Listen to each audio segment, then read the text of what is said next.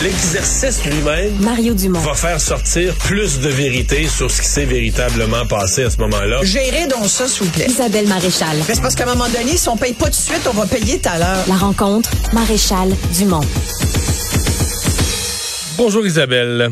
Bonjour Mario. Alors, des chiffres euh, pas trop rassurants là, sur euh, l'épreuve de français des élèves de secondaire 5, euh, des taux d'échec. On n'a pas encore, euh, c'est ce qu'on a, c'est pas un résultat pour tout le Québec. C'est une première compilation euh, sur un certain nombre de centres de services scolaires, mais ce qu'on y voit, c'est des baisses de réussite entre 10, 20, puis même dans le cas du, de, dans le Bas-Saint-Laurent, on a même un moins 30 Exactement. C'est assez impressionnant. Puis en même temps, ben, c'est l'espèce de vieux euh, thème qui revient euh, implacablement chaque année depuis plusieurs années. Et, euh, et c'est vrai que les taux d'échec euh, de l'épreuve de français au secondaire font jaser depuis tellement longtemps qu'on se dit comment ça se fait qu'on n'a pas déjà véritablement parti un chantier, un vaste chantier là-dessus. Euh, en même temps, tu sais, même temps, il y a ça, on se désole de ces résultats, même s'ils sont pas nouveaux, ils, ils se ils se confirment, toutefois, ils sont cimentés. Puis en même temps, ben, on voit les, les enseignants qui, eux, disent, regardez, c'est peut-être nos méthodes d'évaluation. Là, en plus, après deux ans de pandémie, les profs nous ont dit il y a quelques jours, il faut absolument qu'on euh, qu'on laisse tomber les pourcentages au profit d'une évaluation beaucoup plus générale, c'est-à-dire euh, tu sais, la maîtrise des compétences. Bon, tu sais, bien réussi, moins bien Ouais. réussi. Voici là, là, la compétence, là, je vais te la résumer le plus platement du monde, là. Vas-y donc. Mais c'est savoir écrire. À un moment donné, tu sais, dans la Ouais. vie, tu sais écrire ou tu sais pas écrire. Puis je mets dans savoir écrire deux composantes. Savoir écrire, donc un texte, organiser une pensée. Là, tu veux dire une chose, puis ça sort sous forme de phrase avec euh, sujet, verbe, complément, puis une logique. Puis ça, quelqu'un d'autre te lit, puis comprend exactement qu'est-ce que tu veux nous dire. Puis la deuxième partie, ben c'est l'écriture des mots, l'orthographe des mots, la grammaire, l'accord, etc., le bon accord des verbes, etc. Et euh, parce que ça, l'épreuve de français, les jeunes font ça avec euh, les outils en main, le dictionnaire à côté, la grammaire au besoin. Ce, ce que, que je déduis de tout ça, c'est qu'on est au point où on sait plus écrire du tout. En fait, même avec un dictionnaire, on, on, sait même pas assez écrire pour se douter où est-ce qu'ils sont peut-être nos petites fautes ou nos petites incertitudes. On n'est pas capable d'identifier ça. Ma- malgré, malgré quand même, faut le rajouter, tous les logiciels qui existent et qui nous permettraient de bien maîtriser les documents. Là-dessus, écoute, moi, je travaille dans l'écriture au quotidien avec des collègues, puis je me rends compte, je me rends compte de ce que tu viens de dire. Euh, même moi, par moment, il faut que je me relise. Je me dis, attends, comment ça s'écrit? Tu sais, il y y a comme, on est tellement dans le virtuel qu'on finit par oublier certaines, euh, certaines règles de base. Puis il y a aussi le fait que je pense que le niveau, moyen dans, dans les dans les médias en général, le niveau moyen de la qualité du français écrit et parlé, on pourrait longtemps, tu sais, tu parles de français écrit, mais on pourrait parler du français parlé. Euh, de la misère pas à blâmer les médias. Je pense pas que les jeunes de non, mais secondaire pas que les 5... médias, c'est un exemple que je te donne. Il Ouais. y, a- il y a les médias, mais il y a, il y a tout dans tous les, les aspects. Regarde l'éducation, on regarde à l'école. Tu sais, euh, aujourd'hui, les profs vont tutoyer les étudiants, les élèves. Euh, alors tu prends ton petit cahier. Ils sont en maternelle, en première année, deuxième année, puis on leur dit alors le petit ami. euh, tu sais, il y a une façon de parler à l'école et d'enseigner aussi qui a, aussi participé à tout ça, je pense. Je pense qu'un un courant, un mouvement, puis la virtualité de l'éducation de plus en plus, mais, mais en même temps, j'ai envie de te dire, ça évolue. Chaque fois qu'on parle de la qualité du français, il y a quand même des gens qui nous rappellent qu'il y a 100 ans, au Québec, euh, il, y a toute une catégorie de, de travailleurs, d'ouvriers qui qui savaient pas écrire, Du qui tout. maîtrisaient pas du tout la langue parlée et, et encore moins écrite. Alors aujourd'hui, on dit bon, il y a un Québécois sur deux qui est pas capable de lire un texte compliqué. Oui, c'est inquiétant.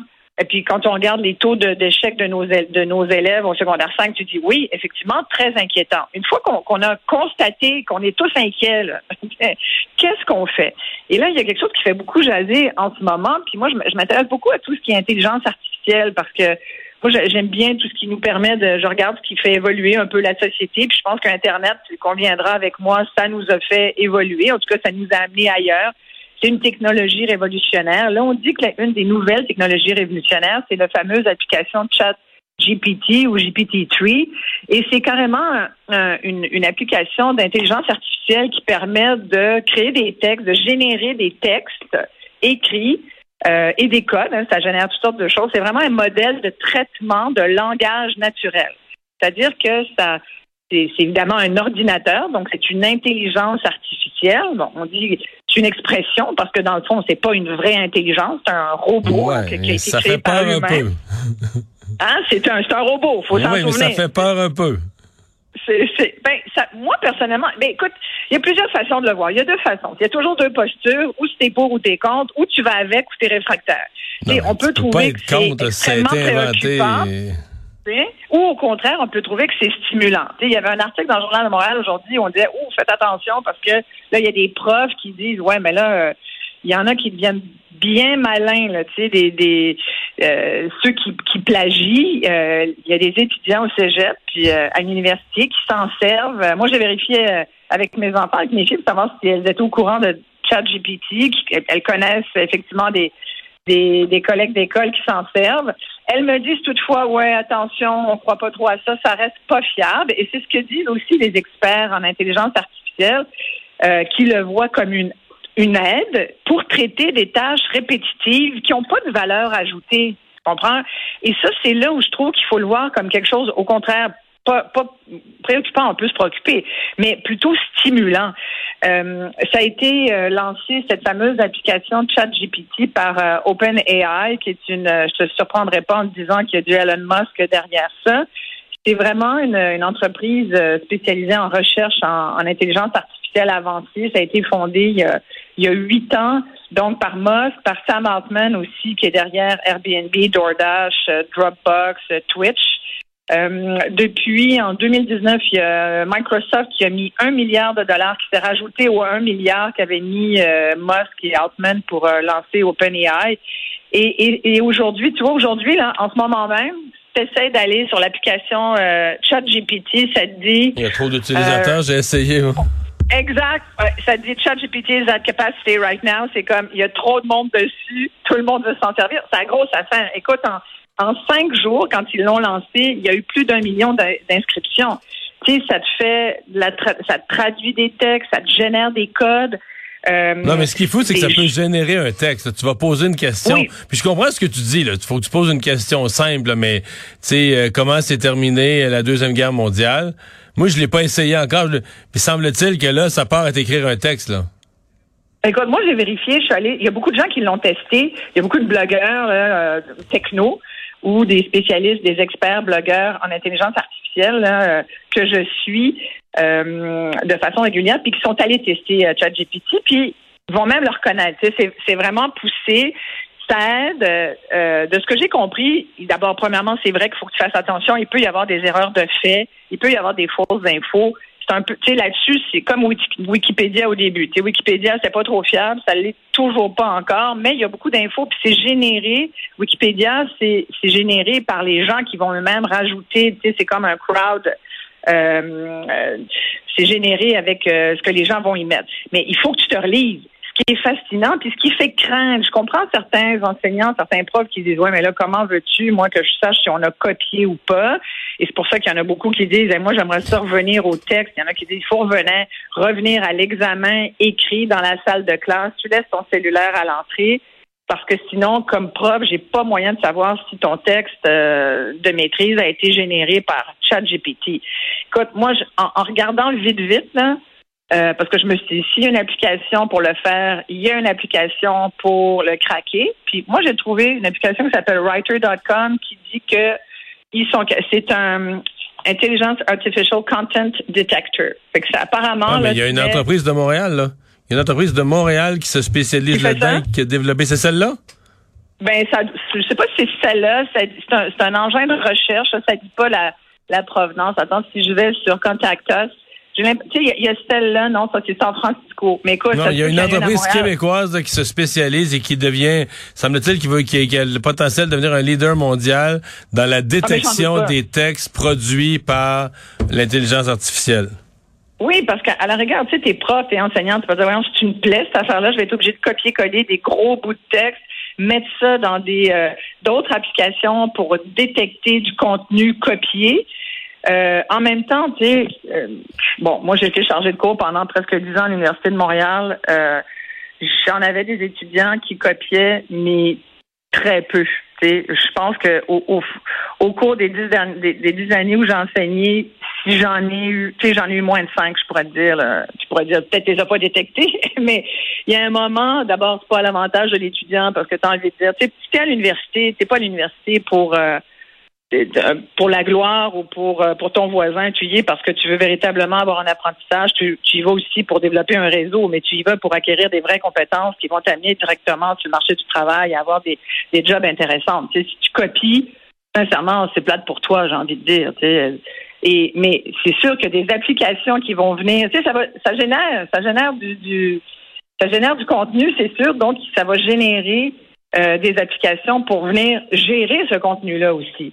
Mais moi, je trouve ça fascinant, je t'avoue, tout ça, parce que je me dis, ça, nous ramène. Qu'est-ce qu'on, ça va nous amener à, prendre une, décision par rapport à ce qui s'appelle l'apprentissage automatique. Ça, c'est la nouvelle façon. On dit, c'est de l'apprentissage automatique.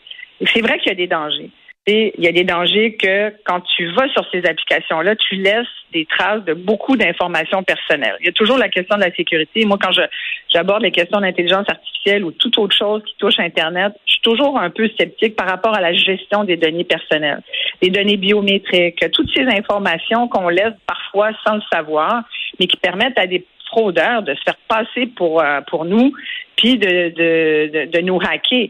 Euh, il y, a toutes sortes d'applications. Il y, en a une, entre autres, qui a été lancée, qui s'appelle Lensa, qui a été lancée en Russie en 2018. Ça a fait beaucoup parler d'elle euh, il, y a quelques mois seulement parce qu'ils ont lancé une, une application à l'intérieur de Lensa qui, s'appelle Magic Avatar. Ça génère des portraits. Tu peux, tu sais, pour 5 piastres, je pense, tu, tu peux avoir 10 à 20 portraits à partir de photos que tu envoies, des avatars dans le fond, qui retouchent euh, tes imperfections et tout ça. Le problème, c'est qu'ils se sont rendus compte que ils te demandaient beaucoup d'informations, puis qu'à même ta photo, même s'ils disent qu'ils gardent tes, données, ils gardent tes photos, ils peuvent faire ce qu'ils veulent avec ça. On parlait, toi et moi, il n'y a pas si longtemps, d'un fraudeur amoureux qui utilisait des photos d'autres personnes pour se faire passer pour quelqu'un d'autre. Ce genre d'informations-là, c'est extrêmement important de savoir où est-ce que ça s'en va. Un des autres risques, ben, c'est le risque de paresse. On dit, là, c'est sûr que tu peux aussi dire, bon, ben moi, je me forcerai pas parce que j'ai une application comme ChatGPT qui va faire le travail pour moi. Moi, je pense qu'au contraire, c'est peut-être une occasion d'être un petit peu plus intelligent je te parlais de, tâches répétitives tout à l'heure. Peut-être qu'il y a des choses qui méritent plus qu'on les demande aux étudiants rendus au cégep à l'université, surtout à l'université, je dirais. Est-ce que tu as besoin d'écrire, de, de, faire des, des, des, des, travaux de 50 pages euh, dans un tel format, selon telle forme? Est-ce qu'il n'y a pas une autre façon d'apprendre. Je pense que ça remet en question l'intelligence artificielle, nos façons d'enseigner. En même temps, moi, je suis pour une culture générale de base, mais je pense qu'en plus, il faut qu'on maîtrise la technologie. Et que ça veut dire quoi? Ça veut dire qu'il faut revoir le curriculum de, curriculum scolaire du primaire au secondaire. Parce que l'enjeu en ce moment, c'est pas de savoir est-ce qu'on va être capable de détecter qui sont les tricheurs à l'école, mais c'est beaucoup plus, à mon avis, de dire comment est-ce qu'on va éduquer les, prochaines générations en fonction du 21e siècle, puis des attentes, puis de la vie au 21e siècle, alors qu'on est encore coincé dans le 20e siècle avec des écoles qui sont à moitié pourries, avec des, salles de classe qui qui, euh, qui sont pas bien ventilées, avec une perte de main d'œuvre euh, comme on n'en a jamais connu en ce moment. Si on parle des maternelles 4 ans, puis je pense que le projet risque de tomber à l'eau parce qu'on n'a pas de main-d'œuvre, alors que c'est un très beau projet, à mon avis. C'est fait qu'il y a tout ça. Je trouve que ça ouvre la porte à beaucoup de questions qui devraient nous intéresser et non pas d'être premier degré. Ah, attention, euh, il y a des étudiants qui, qui plagient. je pense que tout est une question de posture. sais. Et de voir comment on peut intégrer ça dans le succès futur. Isabelle, merci beaucoup. Merci, Mario. Bye bye.